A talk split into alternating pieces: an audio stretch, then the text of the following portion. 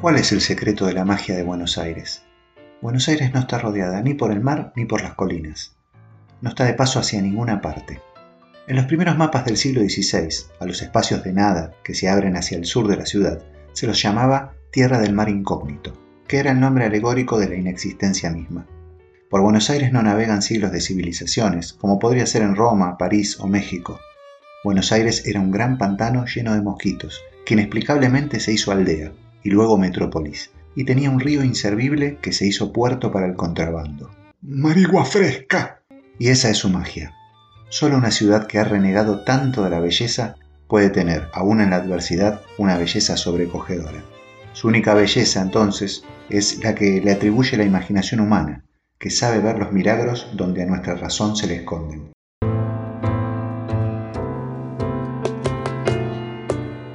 Bienvenidos a Cambalache, la historia del otro lado de la historia. Un espacio para deconstruir la historia, sus olvidos y malos entendidos, sus personajes, su música y sus libros. Soy Gabo Merlino y podés seguir este podcast por todas las plataformas, los estrenos en el canal de YouTube y las novedades en mi Instagram arroba Gabo Merlino. Si estás viajando, déjame acompañarte. Si estás en casa o en el trabajo, prepárate algo de tomar y escucha.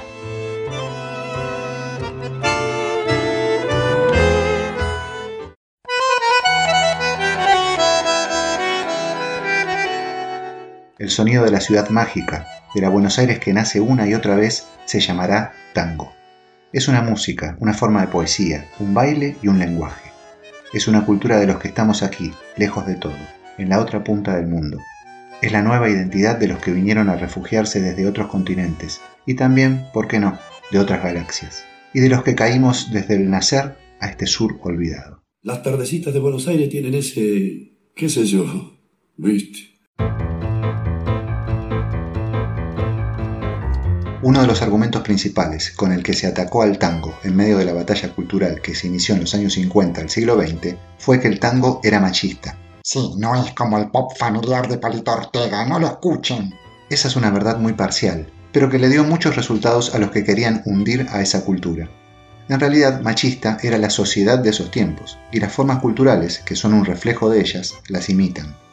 Pero eso no pasaba solo con el tango sino con las letras de todos los otros géneros musicales de ese tiempo.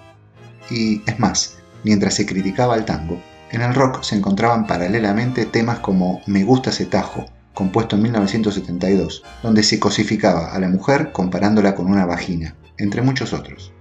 El mismo Luis Alberto Spinetta, quizás el más grande compositor de rock de Argentina, analizando muchos años después la letra de su canción Muchacha Ojos de Papel, renegaba del personaje masculino que él mismo había compuesto, por tratarse, según él, de un tipo que quería tomar el poder ante la mujer y despojarla de sus sentidos. Es algo machista y después encima le afana un color. ¿Por qué, pobre piba? Es que la sociedad había evolucionado y todos nos estábamos deconstruyendo. Pero no era culpa del tango entonces. De hecho, ya en la década del 30 comenzaron a aparecer los primeros letristas de tango igualitarios.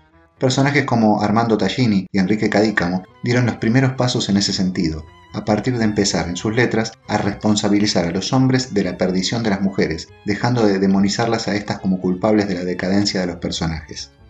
Ya en la década del 40 llega la maduración en el tango. Cuando escritores como José María Contursi componen tangos como Grisel de 1942 y dicen frases como y con mis besos te aturdí sin importarme que eras buena, hombre y mujer están ahora ante un mismo lugar de virtud y defecto ante la existencia.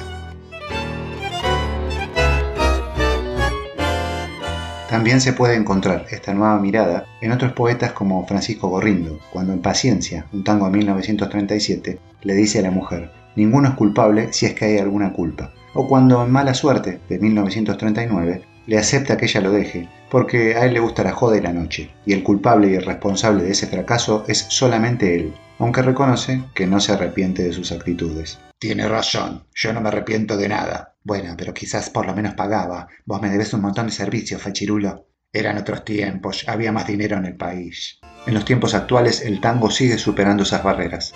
No solo las letras han dejado las temáticas machistas, sino que hoy se pueden encontrar compositores e intérpretes mujeres y hombres. Es una victoria más en la batalla cultural, aunque no tenga mucha prensa que digamos. El tango fue mutando con el tiempo, como la ciudad, como la vida, como el debe ser. desde aquellas canciones prostibularias y la danza entre hombres a las poesías infinitas y el baile de parejas. En 1910 entra en la música un instrumento desconocido y de sonido único que le cambiaría la cara para siempre, el bandoneón.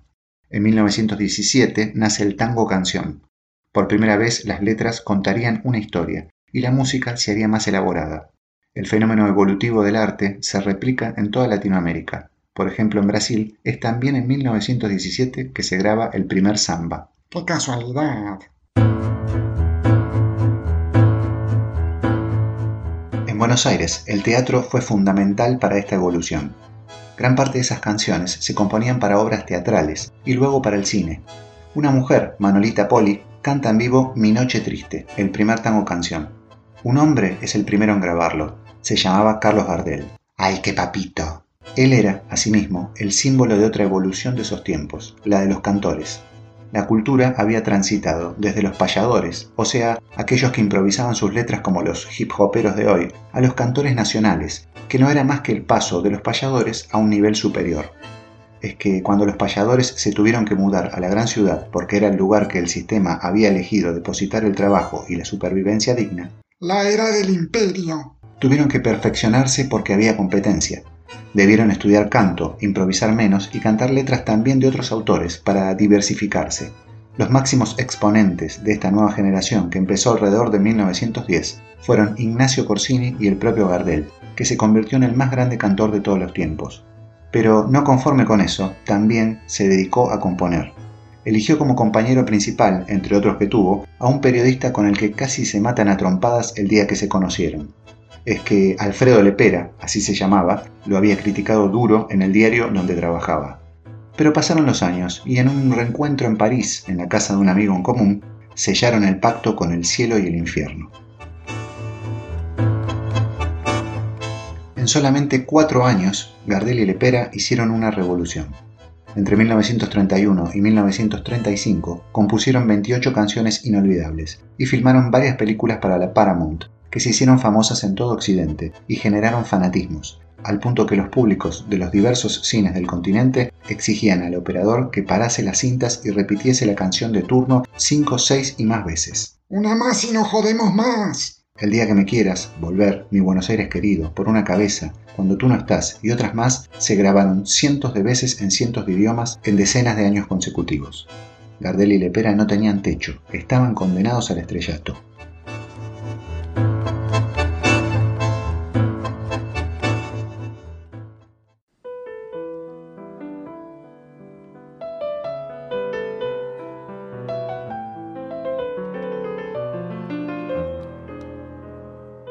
24 de junio de 1935, algún demonio resentido se cobró con sangre el pacto inhumano entre los dos hombres. En Medellín, Colombia, una falla en el avión se llevó las vidas de los jóvenes Gardel, Lepera y sus músicos. Nunca más la industria del cine internacional encontró o quiso encontrar el reemplazo para el zorzal de voz única y sonrisa infinita. El tango recibía un golpe inesperado. Así como el universo le había regalado dos ángeles, ahora se los quitaba. Gardel había nacido en Toulouse, Francia, a miles de kilómetros de Buenos Aires, aunque algunos uruguayos digan que es de sus tierras. De una u otra manera se construyó como hombre y artista en la gran metrópolis del Río de la Plata, que no era el lugar donde había llegado al mundo. Lepera fue más allá de eso. Probablemente haya nacido arriba de un barco, en el puerto de San Pablo, en Brasil, y murió despegando el avión en Colombia. Dicen que quien no pisó tierra al nacer o al morir definitivamente no es humano. Más allá de esto, ni Gardel o Lepera quisieron llegar o irse de este planeta en Buenos Aires, quizás porque la respetaban demasiado. Lo que no se sabía entonces es que con la partida de ambos también el tango había muerto un poco.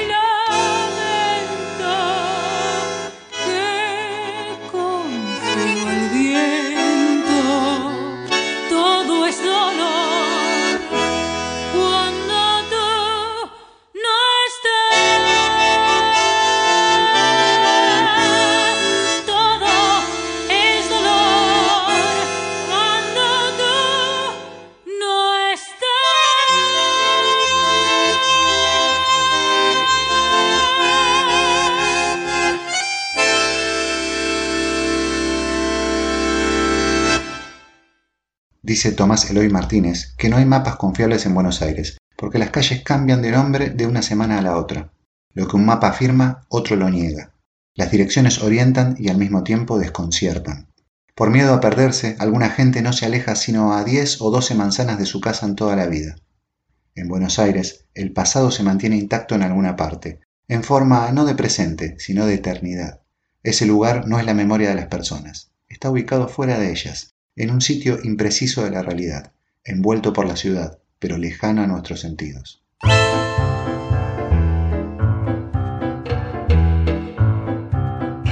El secreto mejor guardado del éxito del tango y las músicas latinoamericanas a principios del siglo XX es algo que el sistema detesta, una organización sin jerarquías. Eso es cualquier cosa. Cada obrero necesita un patrón. Matilde, anda a cocinar. No puedo, Rodolfo, le estoy abriendo la puerta a tu jefe. Ah, señor Rosales, ¿qué necesita usted? ¿Desea usar mi cuerpo de alfombra?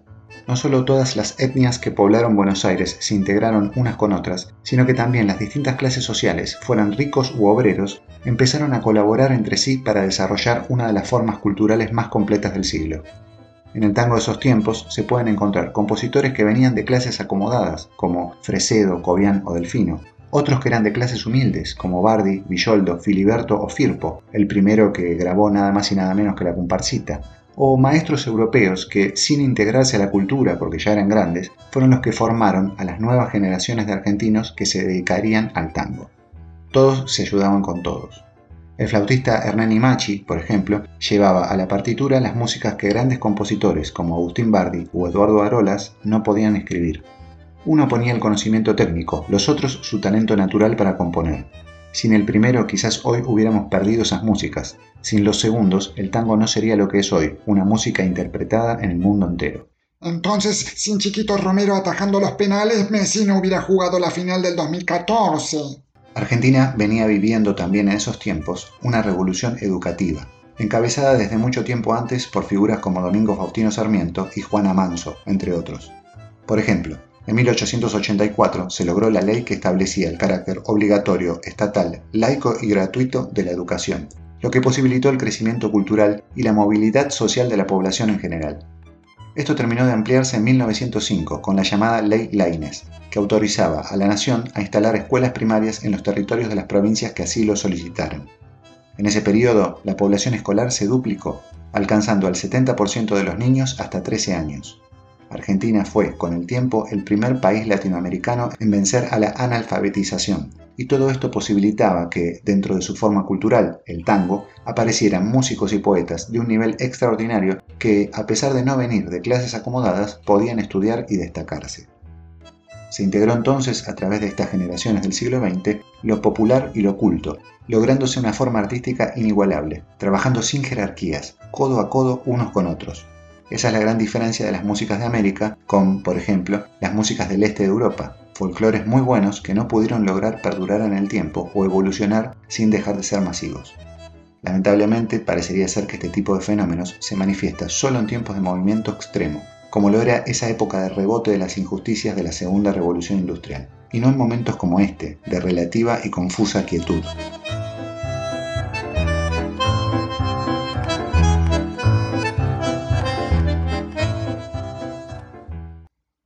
En religión y en cultura se usa la palabra sincretismo para definir las mezclas, los intercambios. Para algunos el cristianismo, por ejemplo, es un sincretismo de muchas religiones antiguas, o sea, toma elementos de varias de ellas. Para otros, músicas como el tango son el sincretismo de culturas de cuatro continentes. Pero hubo un hombre que fue un sincretismo en sí mismo. Lo vivió dentro de su propia historia, de su propio cuerpo. Se llamaba Astor Piazzolla.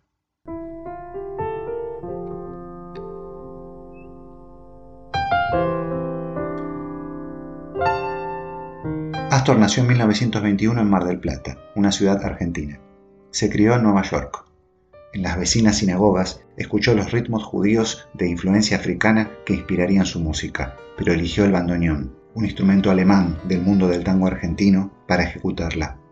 Estudió con Bela Bilda, un húngaro que había sido discípulo de un ruso, Rashmaninov. Conoció a Gardel y casi mueren juntos en el avión colombiano, pero por suerte su padre, un italiano, no le permitió irse con él a ese viaje. Volvió a Buenos Aires, estudió con un músico culto, Ginastera, pero se ganaba la vida tocando tangos con orquestas populares, entre ellas la más grande de todas, la del bandoneonista Aníbal Troilo. Se fue a Francia a estudiar con Nadia Boulanger, la gran pedagoga del siglo XX, porque quería ser compositor clásico. Nadia, sabia como nadie, le hizo tocar un tango en el piano. Astor tocó uno propio, triunfal, y ella le dijo, olvídese de la música clásica, esto es lo suyo. Mi mamá me dijo lo mismo. Yo quería ser astronauta, pero ahora vendo tornillos. Después vivió en Puerto Rico, en Francia, en Italia, fue y volvió de Buenos Aires millones de veces. Con ese cóctel, Astor hizo una revolución por la que hoy es endiosado, pero que en su tiempo le costó caro. Sus detractores lo acusaban directamente de asesino de la música. En el año 2000 fue el tercer músico más interpretado del mundo en los programas clásicos, detrás de dos nenes rudos, Bach y Beethoven. En el mundo popular se encuentran grupos que tocan su música hasta en el Tíbet.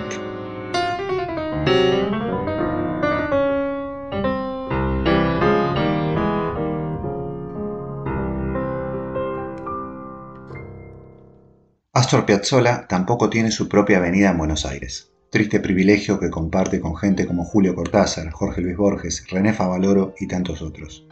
Casi todos nuestros presidentes le dan nombre a las calles principales de la ciudad, de la ciudad que supieron destruir. Más allá de esto, del otro lado de la luna, en la merecida avenida Astor Piazzolla, se originó hace poco tiempo un interesante debate que continúa hasta ahora. Muchos dicen que su música, que es tan moderna aún hoy, en realidad no exista en el presente, y que es probable que Astor no haya nacido todavía, y que el hecho de que lo recordemos, de que aparezca en nuestras mentes, sea solo y simplemente un error en el espacio-tiempo. Yo prefiero pensar que el universo no se equivoca, y que la imagen de Astor Piazzolla es nada más que una alucinación colectiva. Para muchos especialistas, las alucinaciones no son menos realidad que alguna otra cosa, porque ¿qué nos hace pensar que lo que hacemos continuamente no es sino elegir una versión de múltiples realidades? Yo en la PlayStation a veces elijo Barcelona, otras Real Madrid. Todos vemos lo mismo, sí, pero todos le asignamos a eso que vemos una importancia, una naturaleza y un sentido diferentes. Y quizás, como dice el negro Dolina, todas las teorías del pensamiento no sean sino una polémica entre víctimas de alucinaciones diferentes. Para algunos orientales, la vista era el instrumento principal del engaño cósmico. El mundo no es como lo vemos. El ojo cambia los colores, las formas y los movimientos. El bello joven que seduce es quizás un monstruo horripilante. La anciana que lava la ropa en el río bien podría ser un dragón. El río tal vez es un arco iris y el arco iris un pájaro negro. Nuestra percepción sería entonces un sueño, un sueño de falsas apariencias. Es por eso que hace cientos de años, heréticos del Japón tenían por costumbre arrancarse los ojos para no engañarse. Otros han señalado que lo que tal vez ellos creían que eran sus ojos eran otra cosa, imposible de sospechar. Mientras yo les transmito estos pensamientos, cada uno de ustedes percibe significados diferentes, y tal vez no me escuchan a mí, sino a un grillo, o al silbido del viento sobre las ramas de un árbol, o a un bandoneonista listo para tocar su próxima obra, un nuevo engaño de esa hermosa alucinación llamada Astor Piazzolla.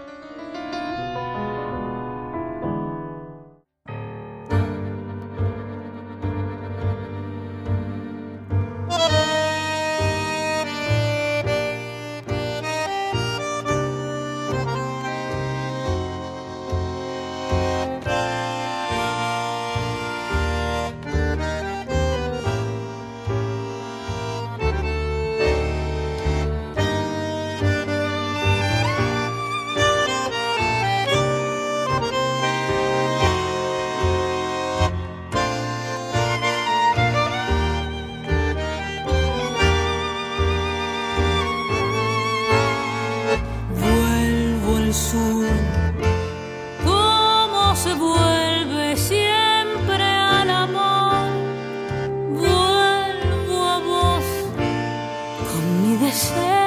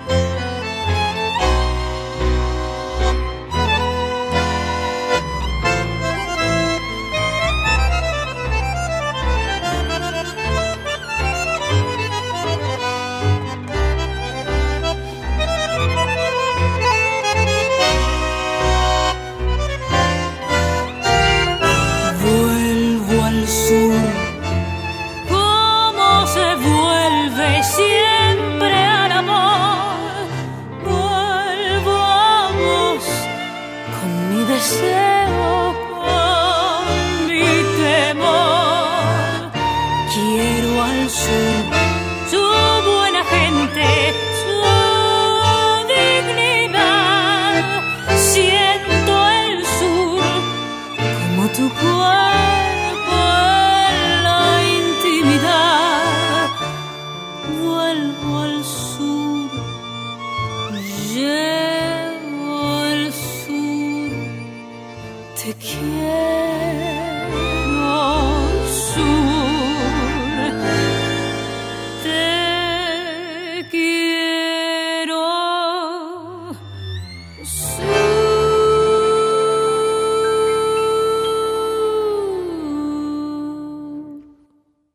letristas de tango se le animaron a todo. No solo hablaron de amor o de política, sino también del sinsentido de la vida, de la lucha de clases, de Dios, del destino, de la angustia por el paso del tiempo o del absurdo. Algunos sostienen que la filosofía solo se dedica a responder los interrogantes y las teorías planteadas por cinco o seis griegos hace más de dos mil años. Platón, Sócrates, Aristóteles, Heráclito, Pitágoras y alguno más. Aseguran que en todo este tiempo no hemos podido salir del sistema de pensamiento que esos tipos de túnica, que no conocían la electricidad ni las computadoras, pero que se le animaban a lo impensable, plantearon hace milenios. Para, para, ¿vos me estás diciendo que Sócrates no conocía la licuadora?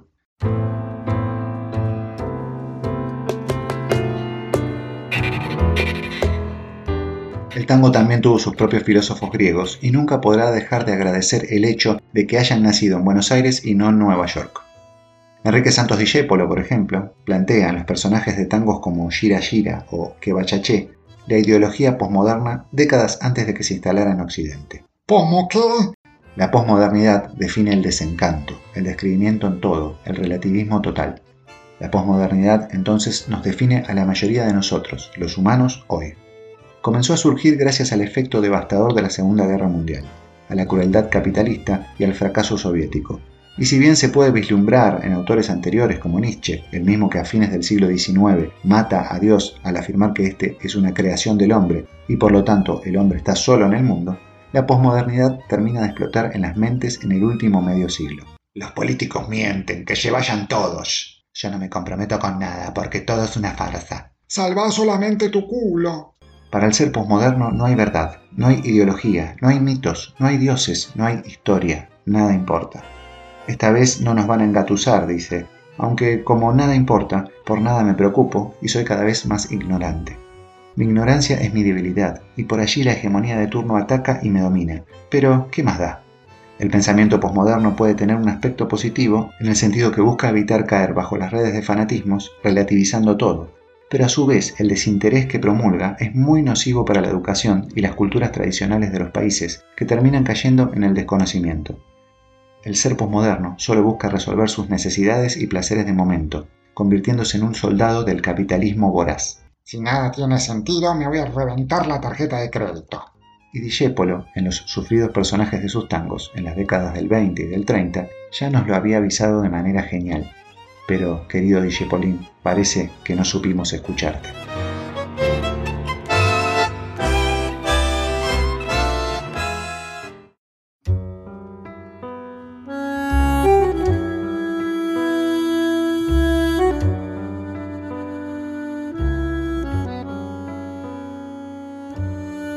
El bandoneón no es solo un instrumento musical. El bandoneón es un milagro. Es, por ejemplo, el único instrumento en haber sufrido dos exilios político-culturales en la historia y en haber sobrevivido. Primero lo expulsaron los nazis, que en la década del 30 prohibieron los clubes de bandoneones alemanes por ser en su mayoría socialistas, e hicieron desaparecer al instrumento del país que lo había creado, algo para lo que terminaron de contribuir los soviéticos, quienes, después de la guerra, expropiaron las fábricas de bandoneones y las convirtieron, entre otras cosas, en fábricas de bombas de motores diésel. Después lo expulsaron las dictaduras argentinas, que iniciaron una batalla cultural contra el tango, la música de la cual el bandoneón era el instrumento fetiche, y provocaron que en la década del 80 casi no quedaran bandoneonistas en Buenos Aires, la misma ciudad que 40 años atrás presumía de tener tres bandoneonistas cada 100 metros. ¿El bandoneón? ¿Qué es eso? ¿Un tipo de martillo? El bandoneón cayó al abismo, pero no se sabe bien cómo sobrevivió. Hoy, sin ser masivo, Se encuentran cada vez más bandoneonistas jóvenes, no solo en Argentina, sino en muchos otros países del mundo, en Francia, en Corea, en Estados Unidos, en Japón, en Noruega.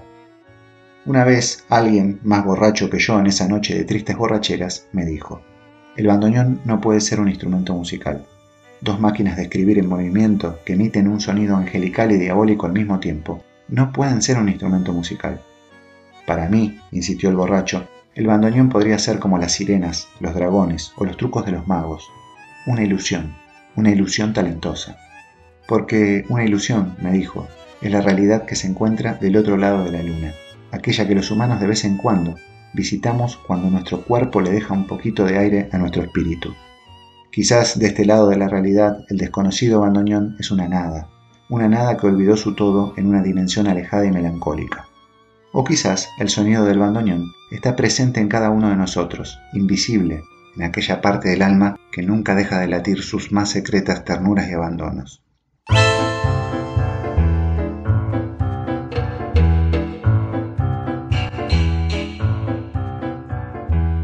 Soy Gabo Merlino. Los espero en el próximo podcast de Cambalache, la historia del otro lado de la historia.